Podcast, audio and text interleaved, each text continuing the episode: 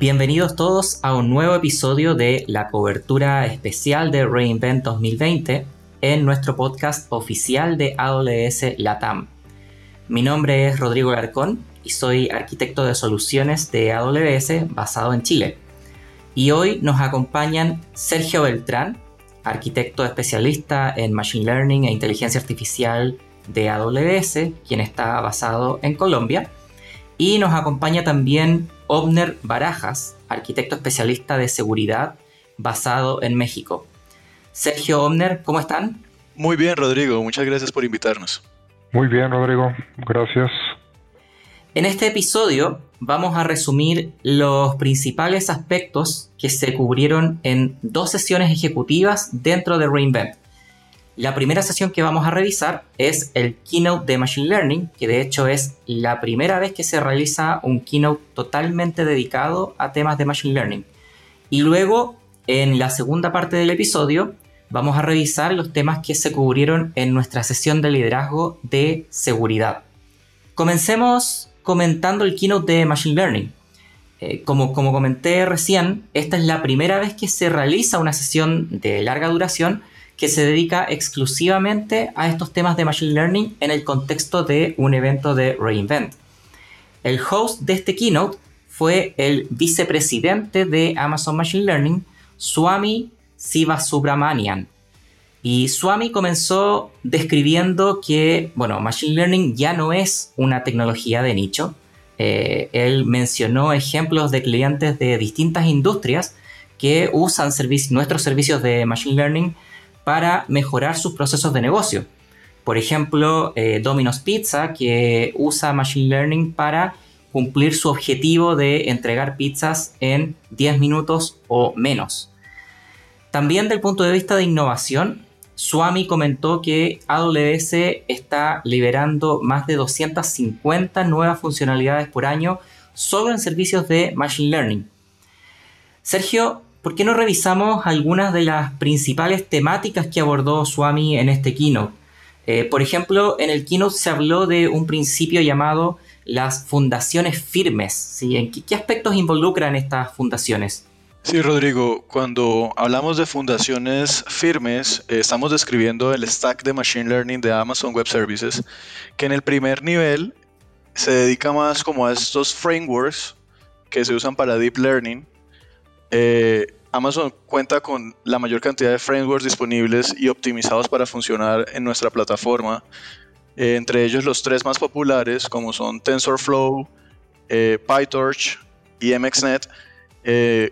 La mayor carga de trabajo en la nube de estos frameworks se encuentra con nosotros. El 92% de todas las cargas de trabajo de TensorFlow se realizan en AWS, el 91% de todas las cargas de PyTorch. Y también para dar estas fundaciones firmes se introduce un nuevo proceso llamado eh, Amazon Managed Data Parallelism, que es una función que agiliza en SageMaker el entrenamiento.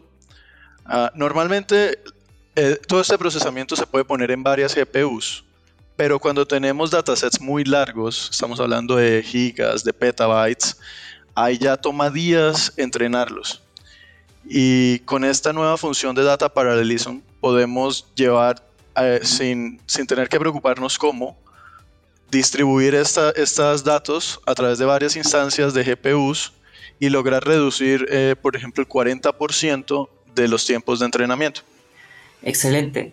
Eh, bueno, en este keynote también se abordaron nuevas funcionalidades en todo lo que tiene que ver con acelerar la adopción de Machine Learning por parte de desarrolladores y científicos de datos, y específicamente de la mano de lo que es toda la suite de funcionalidades de SageMaker.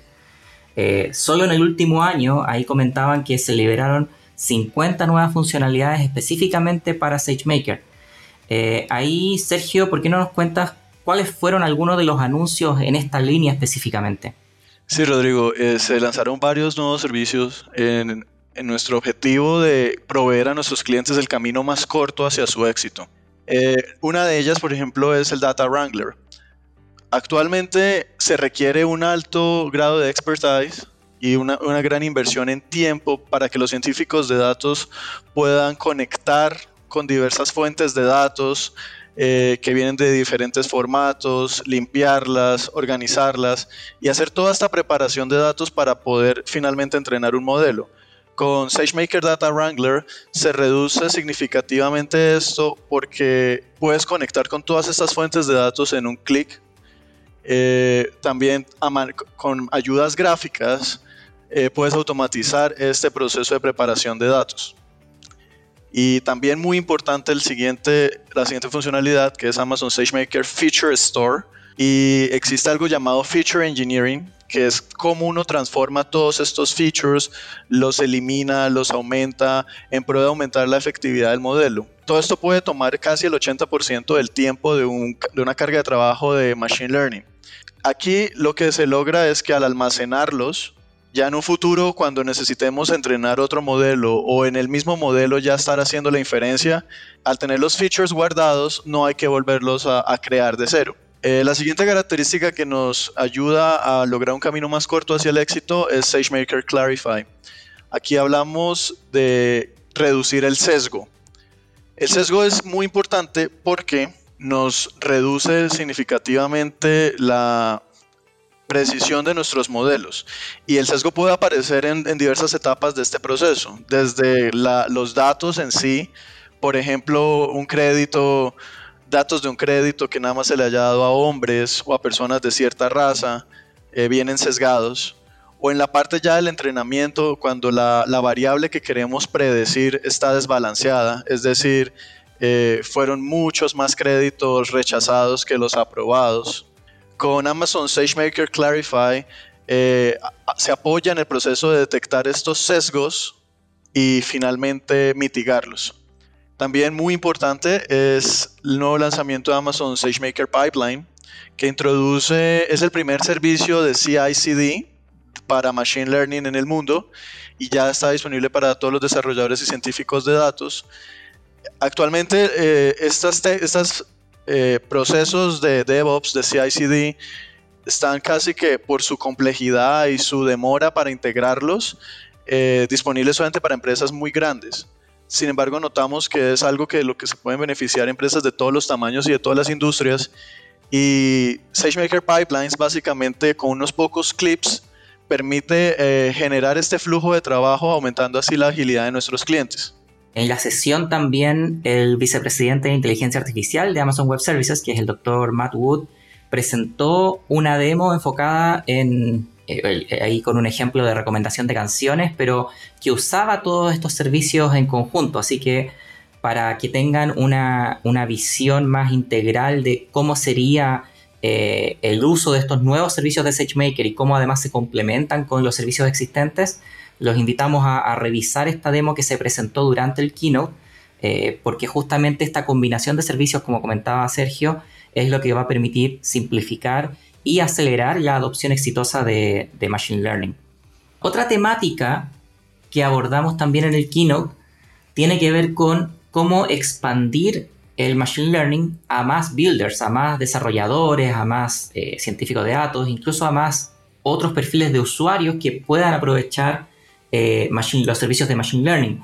Y en esa línea ya el año pasado habíamos anunciado, anunciamos de hecho, eh, Amazon SageMaker Autopilot y además se ha venido trabajando durante este último tiempo en incorporar estas funcionalidades de integraciones de Machine Learning en servicios de base de datos, en servicios de analítica, por ejemplo, integraciones en Amazon Aurora o en Amazon Athena. Eh, todo esto obviamente con el objetivo de simplificar el proceso para consumir modelos de Machine Learning cuando los datos viven en estos orígenes. Claro, eso que mencionas es muy importante porque precisamente observamos cómo todas estas funcionalidades del año pasado, cómo la expansión de Machine Learning cuando llegó a las manos no solo de los practicantes expertos, sino también de los desarrolladores que no tenían conocimientos en Machine Learning, permitió obtener ideas y crear nuevos proyectos y nos dimos cuenta que realmente las ideas pueden venir de cualquier persona, sobre todo estas personas que trabajan el día a día con los datos, como los administradores de bases de datos, los analistas de inteligencia de negocios. Entonces se lanzó Amazon Redshift ML, que básicamente permite que con queries de SQL ya puedas activar predicciones eh, de Machine Learning en tu data warehouse. Se lanzó Amazon Neptune ML, que permite traer el estado del arte de, de los algoritmos de recomendación para estas bases de datos de grafos y así poder mejorarlas. Y mi favorito personalmente es Amazon QuickSight que en el mismo dashboard tú puedes hacerles preguntas de lenguaje natural.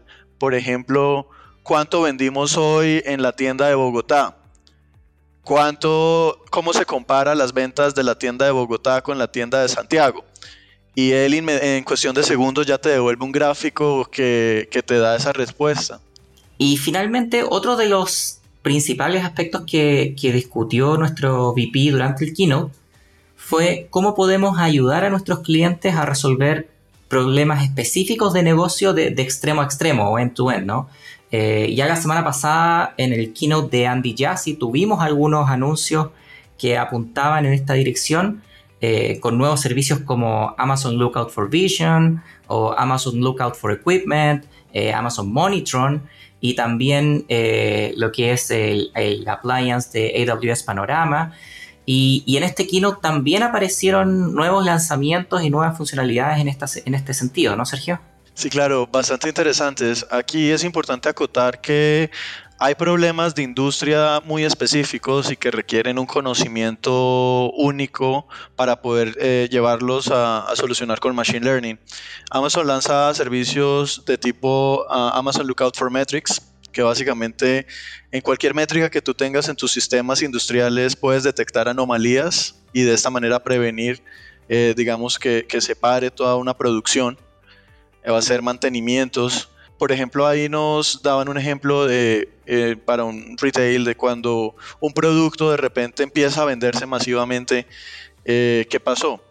Y detectar por qué fue que se hizo. Entonces, eh, si fue que alguien puso mal el precio y como que poder parar esa, venta hasta que alguien nos solucione ese problema. Ya en la línea más industrial se lanza Amazon Lookout for Equipment, que es una serie de sensores que detectan este comportamiento anormal en las máquinas y tomar medidas, ya sea de mantenimiento, antes de que ocurran fallas.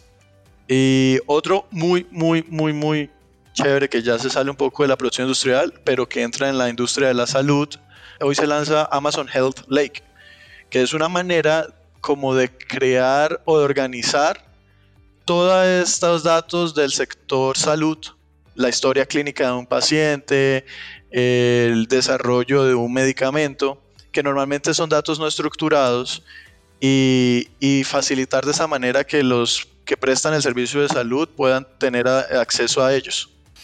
Eso está súper bueno, entonces estamos ya empezando a entregar soluciones para casos de uso o industrias más bien bien específicas, tanto en el sector industrial, en el sector salud, todo lo que tiene que ver con visión computacional de, consumo más, más fácil también. Por lo tanto, es una línea importante que se abordó el cómo ya empezar a resolver problemas de negocio de extremo a extremo. Correcto. Bueno, estas fueron las principales eh, temáticas o tópicos que se cubrieron en el keynote de Machine Learning durante eh, Reinvent. Y en material adicional les vamos a estar dejando un enlace a un blog en vivo donde nuestro evangelista Jeff Barr, en conjunto con los Developer Advocates eh, Martin Beebe y Steve Roberts, eh, estuvieron durante el keynote compartiendo sus distintas impresiones, así que para que lo puedan revisar ahí y entender cronológicamente cómo fueron estos distintos anuncios, estas distintas temáticas. Pasemos ahora a hablar de la sesión de liderazgo de seguridad. Esta sesión se tituló AWS Security, Where We've Been, Where We're Going. Y esta sesión estuvo liderada por Stephen Schmidt. Eh, Stephen Schmidt es nuestro Chief InfoSec Officer en AWS. Y esta sesión de liderazgo comenzó con una revisión de las nuevas integraciones a nivel de lo que es eh, AWS Organizations, AWS Organizations, en el último año. Y ahí, Omner, me gustaría eh, tu visión para entender cuál es la importancia de estas integraciones a nivel de organización y, cuáles son estas nuevas integraciones. Claro que sí, Rodrigo. Fíjate que son integraciones muy importantes para nuestros clientes que están adoptando eh, ambientes multicuentas que les permiten administrar la seguridad de forma centralizada y a escala. Sus múltiples cuentas que están desarrollando en múltiples ambientes pueden centralizar esa administración de su seguridad. Algunos de los servicios que puedo mencionarte eh, es Security Hub o WarDuty, que respectivamente te permiten tener una visión central de, de, la postura de seguridad de tus cuentas en un solo lugar. Y WarDuty de, de la misma manera te permite centralizar los findings que tienes sobre las amenazas en tu ambiente completo, ¿no? en tu organización.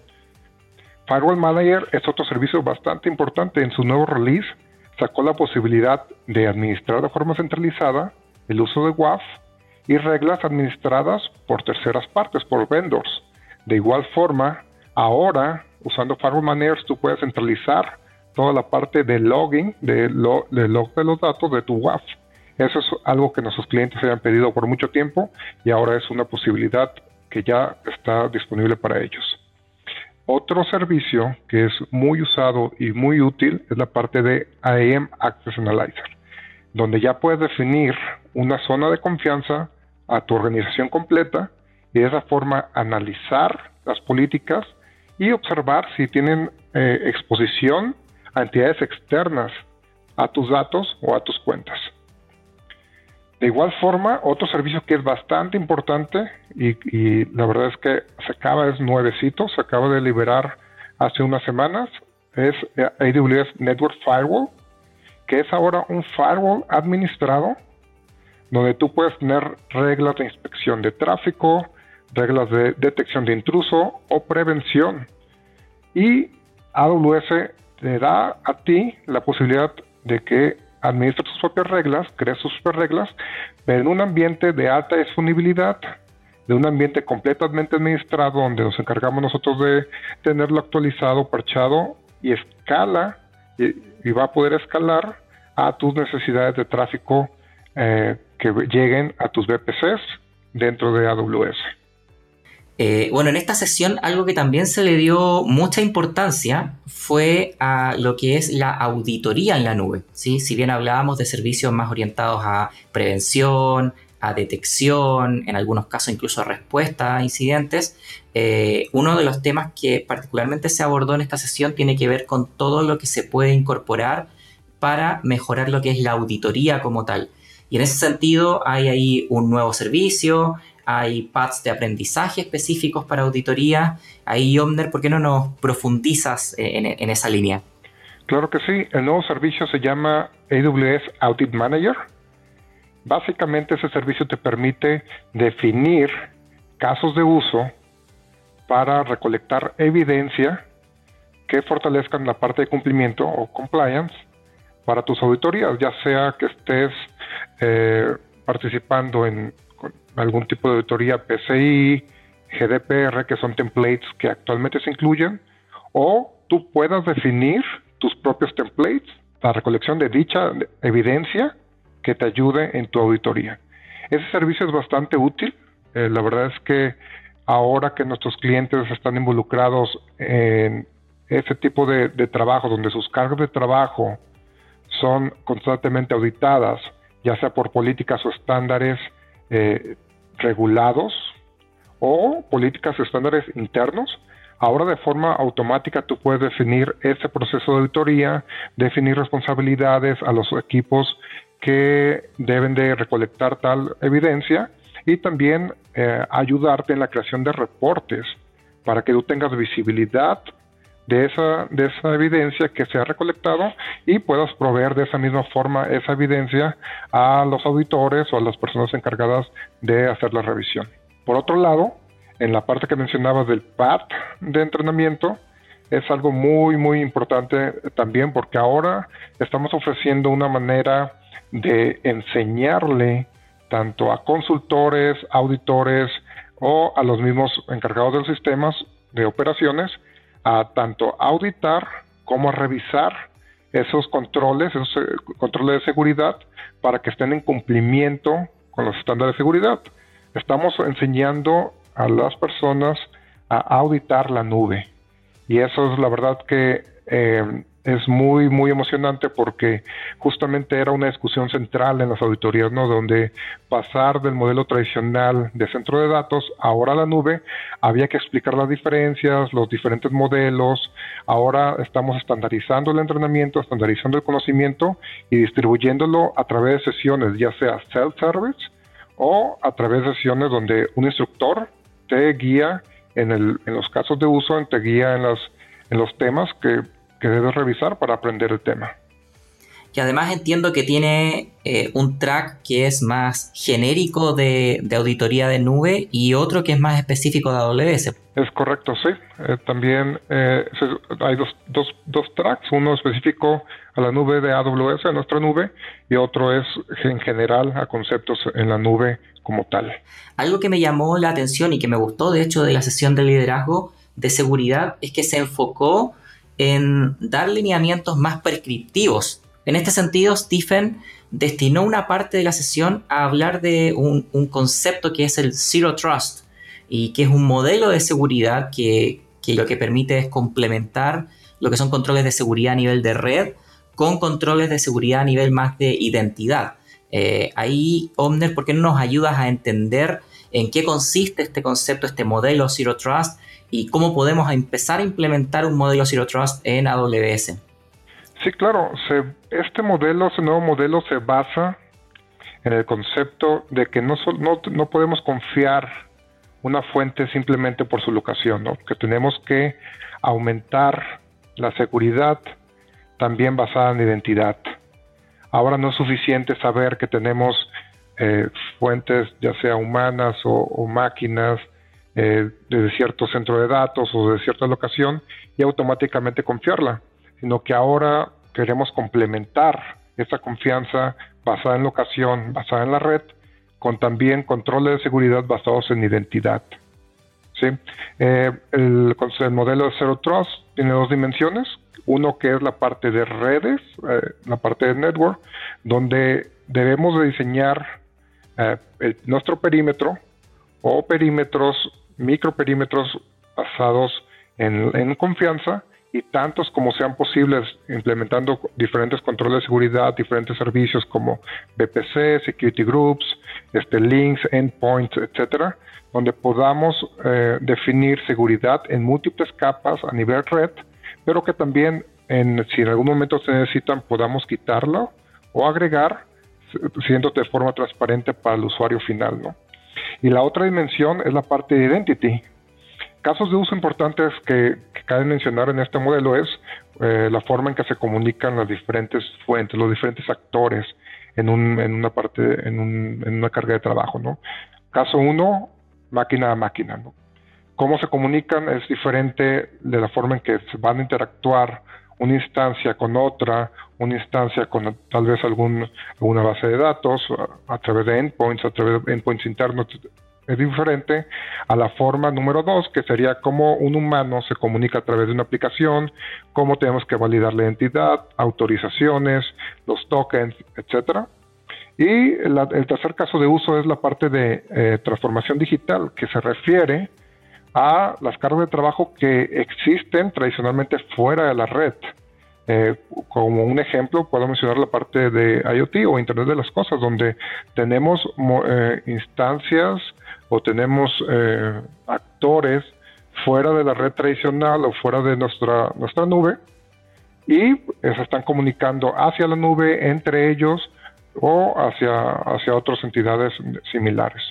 Y un ejemplo que me pareció interesante de este keynote, de esta bueno, sesión de liderazgo, en verdad, de seguridad, es que eh, en el caso de eh, integración de humanos con aplicaciones, eh, nosotros típicamente pensaríamos, bueno, si tenemos una aplicación que corre en la nube y un usuario está interno, está en un ambiente premise o está remoto, bueno, la opción por defecto que uno pensaría es VPN. sin embargo, se hablaba de otros mecanismos donde también podemos ir accediendo a aplicaciones eh, con servicios tipo eh, Desktop as a Service, que nosotros tenemos Amazon Workspaces, o eh, también aplicaciones como tal que se disponibilizan como servicio de manera transparente, digamos, sin necesidad de, establecer VPNs, como el caso de lo que permite también Amazon AppStream 2.0. Sí, y de igual forma, la forma en que eh, se comunican tal vez humano con aplicaciones o hace requerimientos de tu browser en general hacia aplicaciones internas en la nube y cómo podemos controlar ese acceso, cómo podemos limitar ese acceso utilizando servicios como AWS WAF o nuestro Shield para nuestro servicio contra ataques de negación de servicio, es también muy interesante y también complementa esa seguridad, así como, como lo mencionas. Así es. Y bueno, por último, en la sesión de liderazgo, eh, Stephen también presentó una versión actualizada de nuestra guía prescriptiva, que ya había una versión del año pasado que se llama eh, Los 10 lugares para enfocarse o 10 places to focus on. Eh, y esta guía contiene recomendaciones tanto tácticas como estratégicas. un cambio importante que por lo menos yo noté respecto de la guía del año anterior o de las 10 recomendaciones del año anterior es que ahora se le da mucha más importancia justamente a lo que comentábamos al comienzo de eh, organizations como un mecanismo para estructurar la seguridad en los ambientes de AWS, sobre todo en ambientes multicuenta. Sí, justamente eso que comentas de Organizations y es eh, muy de la mano con los servicios que mencionamos hace un momento, ¿no? De la integración que se hicieron y las nuevas funcionalidades que se hicieron con Organizations de múltiples servicios a lo largo del año que va de la mano a esa estrategia, ¿no? a esa, esa forma de organizar eh, nuestras cargas de trabajo en múltiples cuentas dentro de organizaciones. Me llamó también mucho la atención eh, otros números de los 10 eh, lugares para enfocarnos, como es la parte de administrar el acceso humano de forma centralizada, que va muy de la mano con lo que acabamos de comentar de Zero Trust, donde nos recomienda usar servicios como Single Sign-On o STS para el uso de tokens y limitar ese acceso de humanos a nuestra información, a nuestro ambiente. Y también otro punto que mencionó es la parte de protección del borde de fuentes externas, que va muy de la mano también con la parte de Zero Trust que acabamos de, comentar, donde en la parte de red eh, tenemos que enfocar esfuerzos para desde ahí, desde esa capa externa, proveer controles de seguridad que limiten el acceso, limiten los ataques y en esta parte limiten amenazas a nuestro ambiente. Eh, otro punto que va muy de la mano es la parte de no hard, soft defense, que hace una analogía a un coco, ¿no? Donde dice por fuera, en la red, eh, tenemos, es, es, duro el coco, pero por dentro tenemos una capa más suave.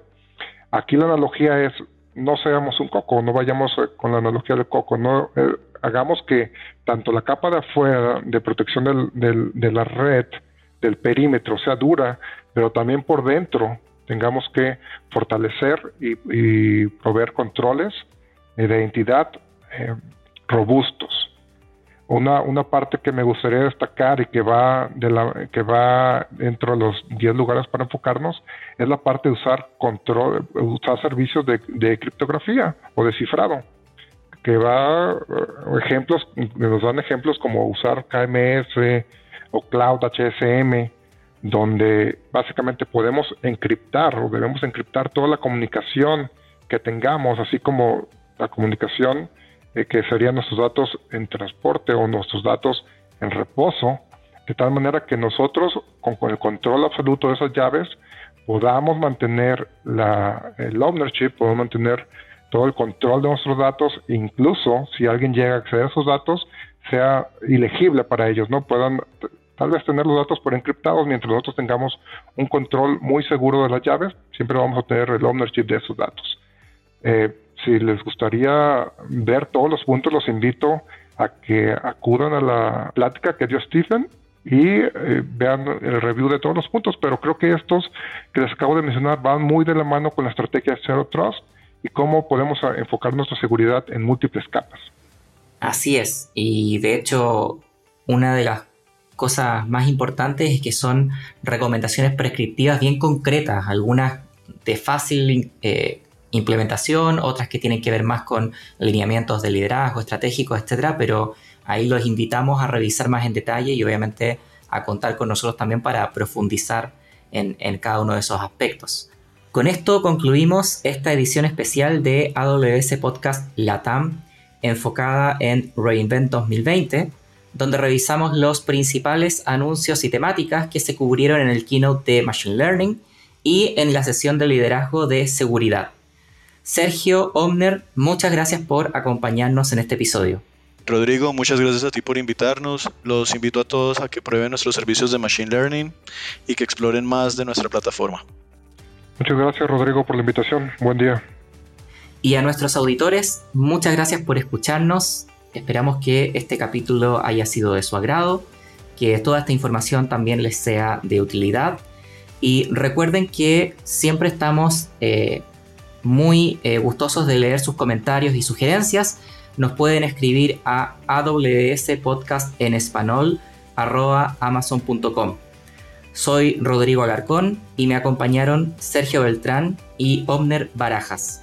Y como nos gusta decir en AWS, sigamos construyendo.